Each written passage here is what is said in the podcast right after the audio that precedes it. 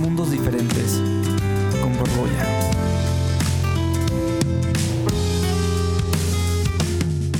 Bienvenidos a este tercer episodio de Mundos Diferentes, el podcast.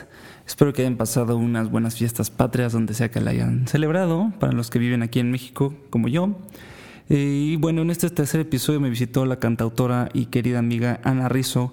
Hablamos de nuestra amistad, hablamos del rock, eh, hablamos del rol de la mujer en la música, eh, hasta de su carrera alterna como tenista juvenil, ya se enterarán. Así que disfrútenlo mucho y eso es el tercer episodio de Mundos Diferentes, el podcast. Pues es un placer que esté aquí conmigo Ana Rizzo, que somos amigos de hace ya tiempo. Y la verdad soy muy fan de lo que haces y es un placer que estés aquí en mi nuevo podcast. ¿Cómo estás? Muy bien, para mí es el placer venir a estas lejanas tierras donde vives. Este, y está. Por favor, no reveles la identidad de los Borbolla Studios. Este, estoy muy, pues muy contenta primero de verte, que casi no, no te veo, y muy contenta de, de ser parte de este proyecto que estás haciendo, empezando a hacer. Qué chido. Tú siempre como que has sido cómplice de todas mis locuras y eso siempre es algo súper chido. Amigos por siempre. Yay. bueno, después de momento cursi, eh, pues a ver, cuéntanos, ¿cómo empieza Ana, Ana Rizzo en la, en la música? Pues se remota para allá de... eh, estaba muy chiquita. Yo toda mi vida, o sea, voy a empezar hablando algo que no tiene nada que ver con la música, pero todo tiene sentido. después. Paréntesis rápido, ella es de La Piedad, Michoacán. Soy de La Piedad, Por eso le escuchan ese acento tan raro. En realidad es como una mezcla de acentos de todos lados, como ya mutado en algo del norte, pero soy de Michoacán a mucha honra. Ajúa. Este, ajúa. Eh, ¿Y qué está diciendo? Ah, sí. Yo toda mi vida crecí jugando tenis de niña y todas mis tardes eran eso. La No verdad. de ti, ¿eh? Neta, no jugué ocho años tenis. La verdad, Eres como la María Sharapova Mexa. Casi, pero sin ganar nada. Nunca gané nada, la verdad era muy mala. Y, y tenía este lado musical por parte de mi papá que, que siempre me, me inculcó como, como, pues, este, esta onda melómana. Este, él tiene una colección infinita de discos. Siempre me iba con él y escuchamos a Led Zeppelin, a Deep Purple, a, a Queen, nos sentamos a ver conciertos. Y, ese desde lado. la cuna. Exacto. Qué chido. Ese lado se fue apoderando más eh, de mí hasta que llegó un punto donde yo agarraba la, en mis clases de tenis agarraba la raqueta y me ponía a imaginar que estaba tocando la guitarra. Y dije, güey, o sea, estoy perdiendo toda mi tarde en el tenis. Mejor voy a, ¿Qué estoy haciendo a aquí? pasar mis tardes tratando de aprender guitarra. Bueno, antes de eso, este, empecé a tocar la batería a los ocho años. Mis papás estaban hartos de que yo les estaba rogue y rogue que me compraran una batería y después cuando me la compraron estaban hartos de que yo estuviera tocando. Este, pero, o sea, pasa, pasa. a todos. Eh, pues poco a poco la música fue siendo parte más grande y más importante de mi vida hasta que decidí pues hacer esto para vivir y afortunadamente al principio no tuve el apoyo de mis papás, o sea, al principio en secundaria, preparatoria, pero afortunadamente, eh, o sea, creyeron en mí y eso es algo eh, como súper importante en mi carrera musical porque yo creo que sin, sin el apoyo moral, este, económico y cualquier tipo de apoyo eh, por parte de mis papás, de mi mamá, no estaría haciendo lo que hago. Entonces, gracias mamá. Ah, no, y, papá. y- y yo que la verdad tengo suerte de, de conocer a la mamá Rizzo. es una señora a todo dar. Y, y claro, o sea, creo que muchas veces, digo, por experiencias que conozco de algunos cuates y así, creo que sí es como fundamental ese apoyo paternal, ¿no? En, en una carrera tan, tan complicada de la música, porque creo que en un país como México, pues sí se ve más como de, ah, bueno, pues eres músico, pero ya, ¿cuál es tu day job, no? Así, ¿cuál es como chamba real? O, Claro. o, o, pues el típico prejuicio este de, ay, músico te vas a morir de hambre. y Así, entonces como que si no tienes esa, esa compañía fuerte de alguien que te apoye así día con día, sí, sí, es, sí es fácil que como que flaques en este, en este negocio, creo yo. Hay gente que lo hace y yo admiro machina a esa gente, este, pero para mí sí fue como una gran tabla tener ahí a mis papás. Qué chido, qué chido. Oye, ahorita que te estaba escuchando eh, y hablaba, bueno, ahora ya me, ya me quedó claro de dónde viene toda esa influencia rockera, ¿no? Pero, em, ¿tú, ¿tú crees que has tenido dificultades por, ser mujer en este, en este negocio? ¿O has, tenido más, ¿O has tenido más beneficios? Fíjate, no. O sea, yo creo que he tenido muchos problemas con prejuicios, sobre mm. todo. O sea, de que la raza piensa que porque eres mujer no tocas chido. Este, sobre todo... O ¿cómo va a ser guitarrista, no? Sí, sí, exacto. Estoy tocando en un. Eh, estoy, soy parte de un colectivo de mujeres que se llama I Am Johnny. Está bien chido. Y gracias. Escúchenlas en vivo si es que tienen chance, porque la neta. La neta, todas son unas riatas. Se arma una buena fiesta también. Y todas tocan cañón. Este, también soy. Tengo este proyecto que se llama Brolo Rizo, que es como un live set que tengo con una de mis mejores amigas y socia y alma gemela. Este eh, que se llama Stephanie Brolo. Y nos ha pasado mucho eh, en esa onda que somos como más mujeres. Eh, que cuando llegamos, no sé, a hacer soundcheck, la raza, este, no sé, de, de producción del, del evento nos trata como culero. Este, de que, ay, este, no traes tu cable, este, ay, no sé qué, como si fuéramos como inútiles, o sea, como princesitas, pero una vez que tocamos, se cagan y cambia totalmente la actitud, este, de ellos con nosotras. Pero siempre, ¿eh? o sea, yo creo que 98% de las veces que tocamos pasa lo mismo, que están bien mamones al principio y piensan que somos bien estúpidas este, y nos ven tocar y, cambia totalmente. Entonces, sí ha pasado y justo pues estamos haciendo esto en la música, o sea, yo, este, el colectivo, todas, creo que las mujeres ahorita estamos luchando como para demostrar que hay talento, o sea, que, que las mujeres, o sea, hay una fuerza gigantesca, un talento gigantesco, quizás que que por onda social está hay, hay más inseguridad en sacarlo, mm. pero justo pues le están echando muchos huevos para que para que más mujeres se animen a, explotar como su talento. Sí, está súper cañón eso. Y, y, también te lo, te lo quería preguntar, pues un poco por, por este rollo de que pues siempre pasa, ¿no? Así que, digo, sabemos que México es un país que tiene un poco ese tipo de cosas de, ah, eres mujer y pues quieres tocar acá, pues fíjate que vas a tener que hacer tal cosa y no sé qué, no sé si, alguna vez te ha pasado alguna cosa así, pero, o sea, creo que sí podría ser como complicado ese camino para la mujer en la, en la, en la música y también dentro del género, pues un poco más rockero, ¿no? Porque siento como que, pues es como, digo, y voy a sonar horrible diciendo esto, pero el rock siempre es como, ah, es más de hombre. Y a mí se me hace horrible eso, ¿no? Porque no. luego escuchas a San Vincent, ¿no? Sí, cosas así que dices, ¿qué onda? No te des tan lejos de Ruido Rosa. Exacto, este. Ruido Rosa, que es un proyecto aquí mexicano increíble.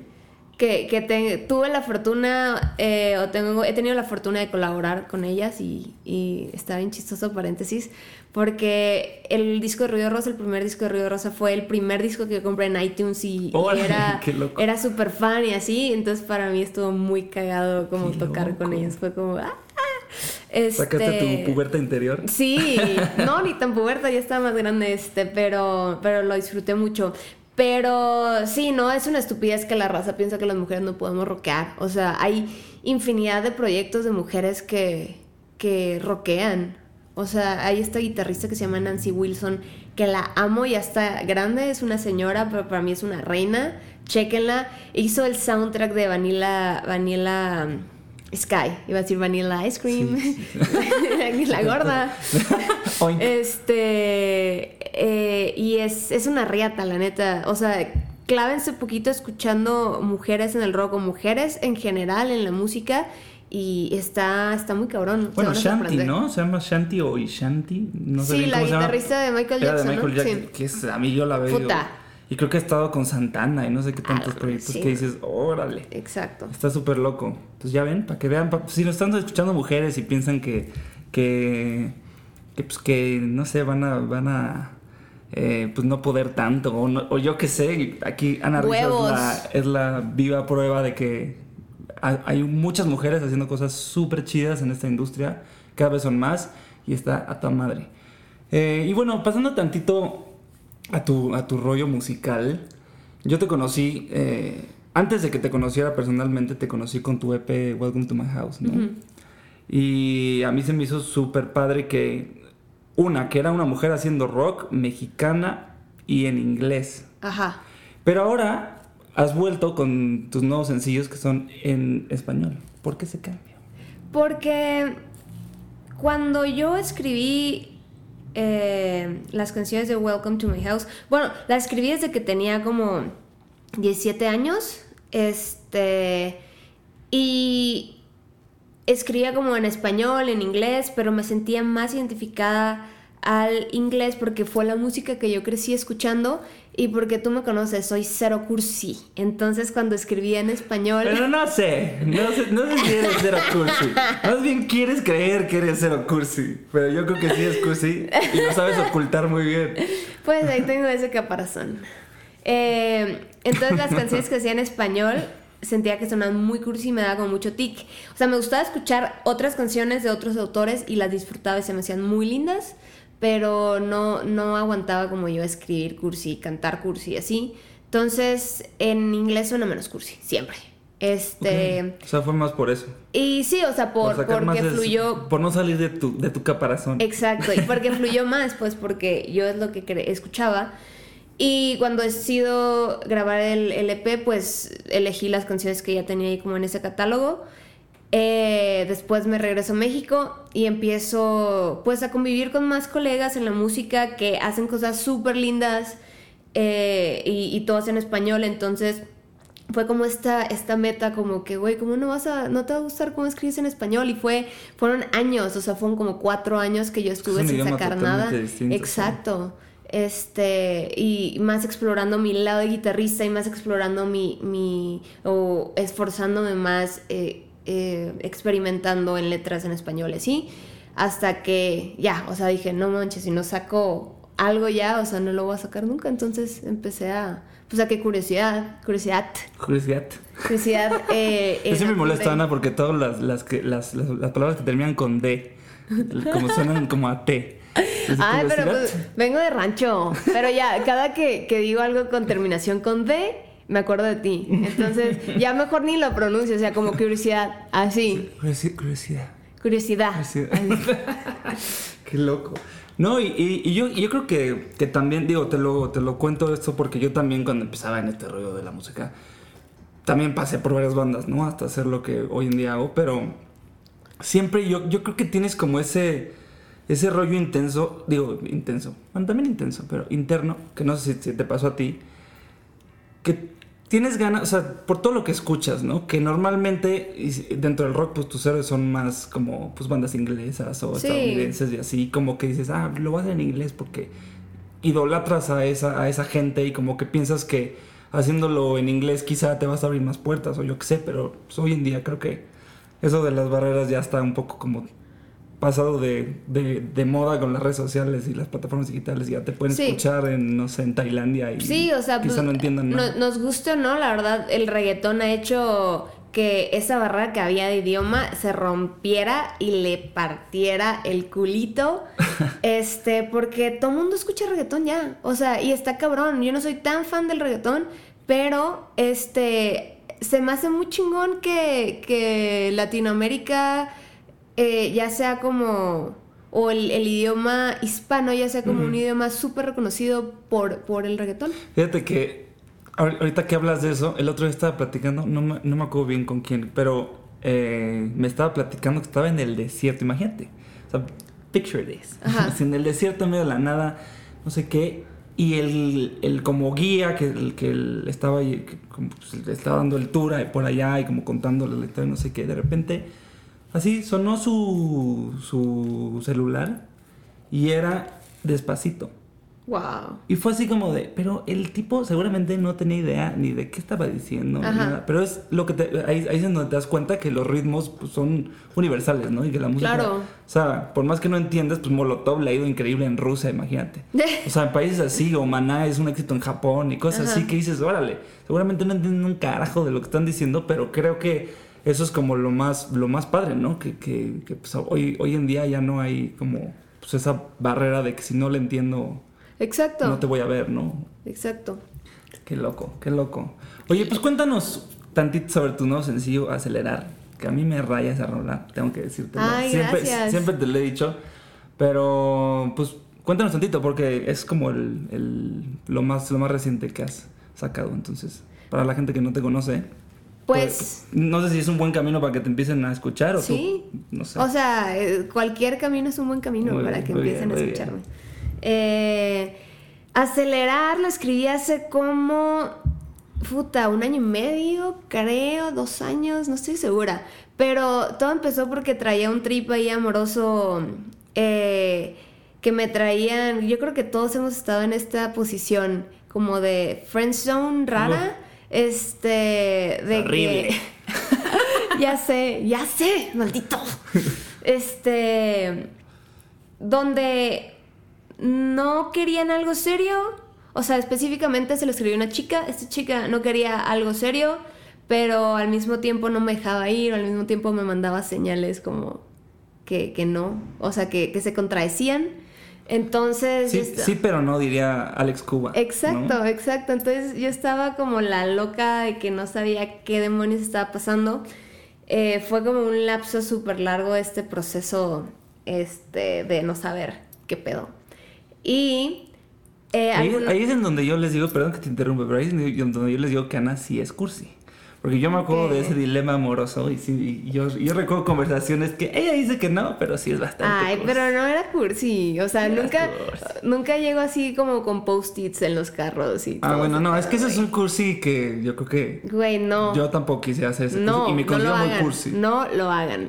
Porque además siento que eso de los, de los post-its post-its en el, en el carro, o sea, no es, no es chido para el que lo recibe, ¿no?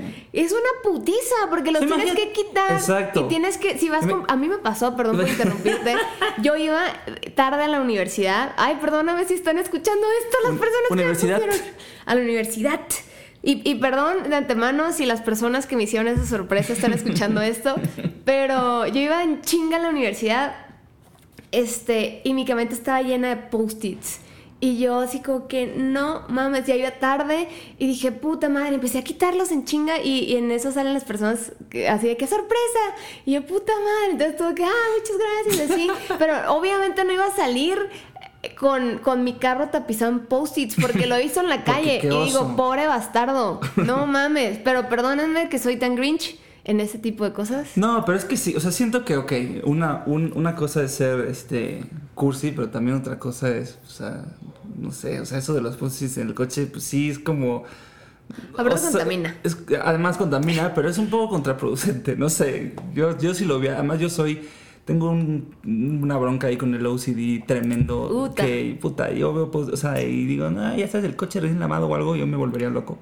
O sea, Ojalá nunca me lo hagan, nunca me lo han hecho. Yo, yo creo que por la Te gente que me ha conocido sabe lo obsesivo que soy con esas cosas, entonces creo que por eso nadie me lo ha hecho, pero, pero sí, pero sí. Para cerrar el tema de cursi, o sea, soy cursi con cosas prácticas. O sea, te puedo preparar una cena súper bonita, romántica, pero acá de que no te voy a regalar nada que no te sirva. O sea, como flores o así, se me hacen inútiles. Perdón por cerrar esto tan. Pero, no- pero no te gusta a ti que, te regalen flores, por ejemplo. O sea, está bonito, pero digo, ay, me hubiera regalado algo, unos tacos.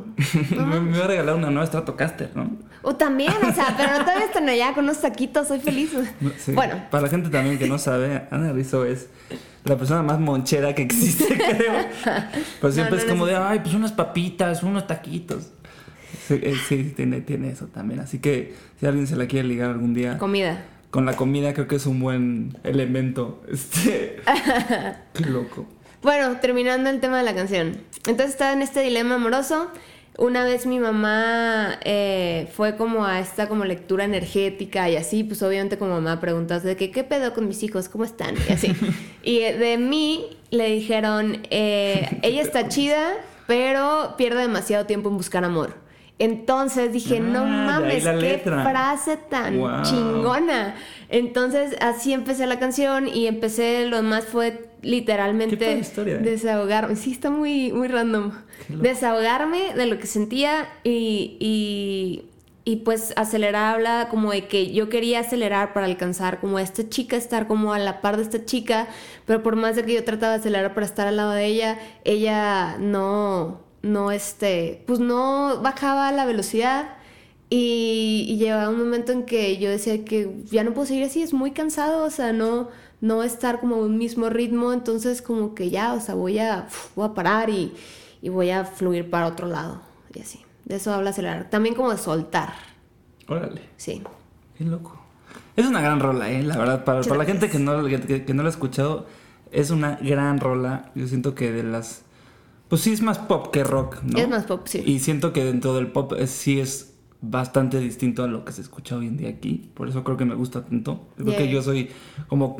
Siempre he ido con esta bandera de, de hacer cosas diferentes en el Ajá. pop. Entonces como que cuando, cuando yo hice rola, y no, y no porque Ana sea amiga mía, pero sí fue así como de, wow, está, está increíble. Y hasta te dije, me acuerdo que me mandaste el demo antes Sí. de que saliera y fue así como de, wow, esto está increíble. Y justo, pues para ya terminar este tercer episodio del podcast, Yay. yo creo que vale la pena echarnos a acelerar, ¿no? Sí, sí, sí. Espero que no te arruine yo tu No. rola, pero No, espero no, yo ahí sumar. Esta es una, de las cosas que quiero hacer en este podcast para la gente que apenas está escuchando este podcast. Mi idea es que cada vez que tenga invitados dentro de la industria musical, pues intentar sumarles a alguna de las rolas que ellos quieran. A y huevo. tengan. Ah, en y- este caso tú ya la elegiste, ¿verdad? Bueno, ¿quieres, quieres, quieres, quieres que sea otra Vamos rola? a darle hasta... ya lo había practicado hoy en la mañana. No me hagas eso.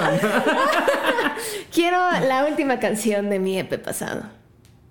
ah, no te creas, no te creas. bien. Vamos a darle a acelerar. Venga, Va, ahorita, ahorita venimos. ahorita venimos, vamos a...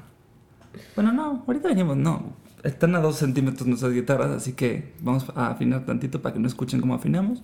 Y ahí les va. Esto es acelerar de Ana Rizzo. Yay. Venga. Dos, tres. Pierdo demasiado tiempo en buscar